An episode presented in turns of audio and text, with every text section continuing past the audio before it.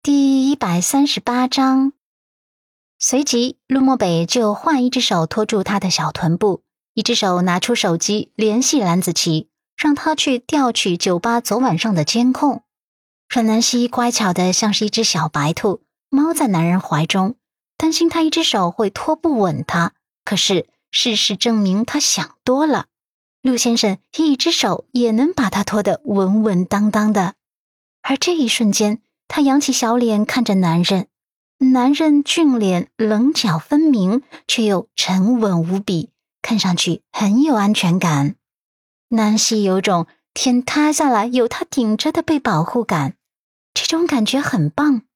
他心里像是溢出一层牛奶般甜甜的、滑滑的、甘醇无比。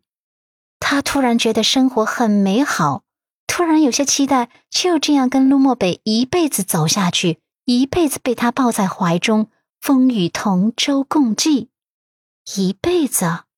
他这个想法吓坏了自己。不知道什么时候，他已经将楚俊辰这个男人从脑海中彻底移除了。又不知道从什么时候开始，他的脑海中浮现的都是陆漠北这张熟悉的面孔。他会不知不觉的想象着他们的未来，期待着他们的未来。规划着他们的未来。回想起他跟陆漠北之间相处的点点滴滴，他的唇角总是不自觉的上扬，呼吸着男人身上熟悉的清冽气息。他心口的悸动像是涟漪一般，悄无声息的荡漾开来。这一次的悸动还是被他捕捉到了，他心跳猛然加快。他对陆先生会不会已经开始动情了？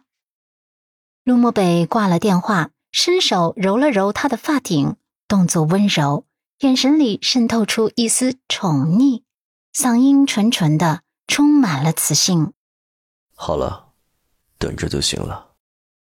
阮南希点头，心口柔软的像是棉花。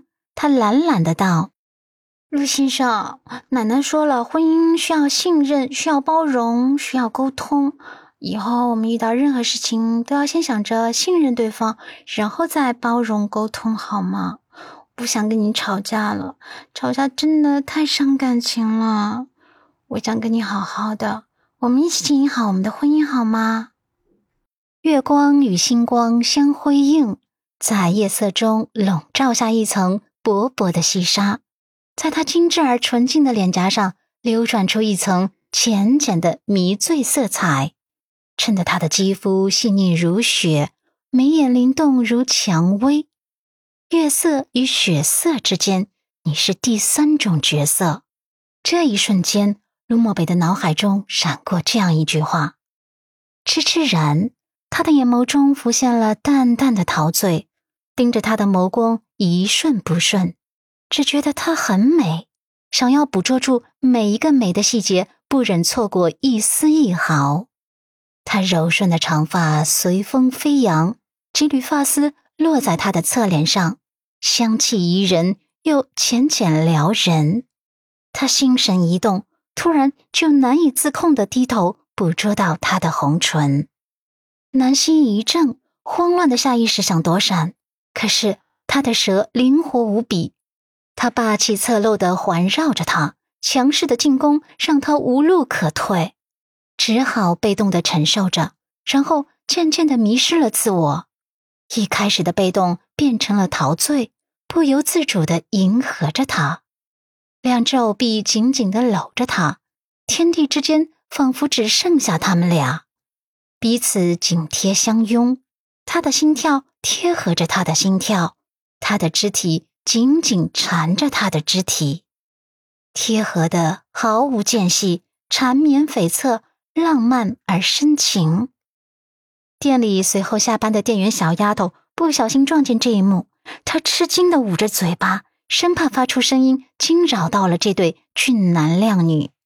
但是她又觉得这画面很美，很浪漫，于是悄悄的用手机把这画面定格下来，发到南希手机上。南希跟漠北吻得忘我，吻得沉溺其中，周遭的月光。都多了几分浪漫的气息。最后，打断他们浪漫的是陆漠北手机短信提示音。阮南希如梦初醒，胸腔内的氧气都被男人给吻得稀缺了，脸颊更是红扑扑一片，诱人的像是春日枝头绽放的桃花，清新高贵。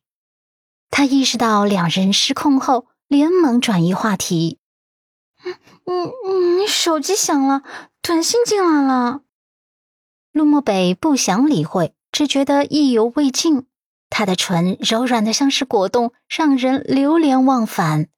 阮南希直接从他的裤袋中帮忙拿出手机，看看谁发来的。只是眸光不经意看见屏幕上面的信息内容后，眸底的羞涩凝固了。他一眼就认出了发来短信的号码，还是之前两次发来的那个号码。他依稀记得上两次这个号码发来的内容都是问陆先生什么时候过去。而这一次的内容就不一样了，明显的尺度大了些，内容还有些暧昧。嗯，没错，真的有点暧昧。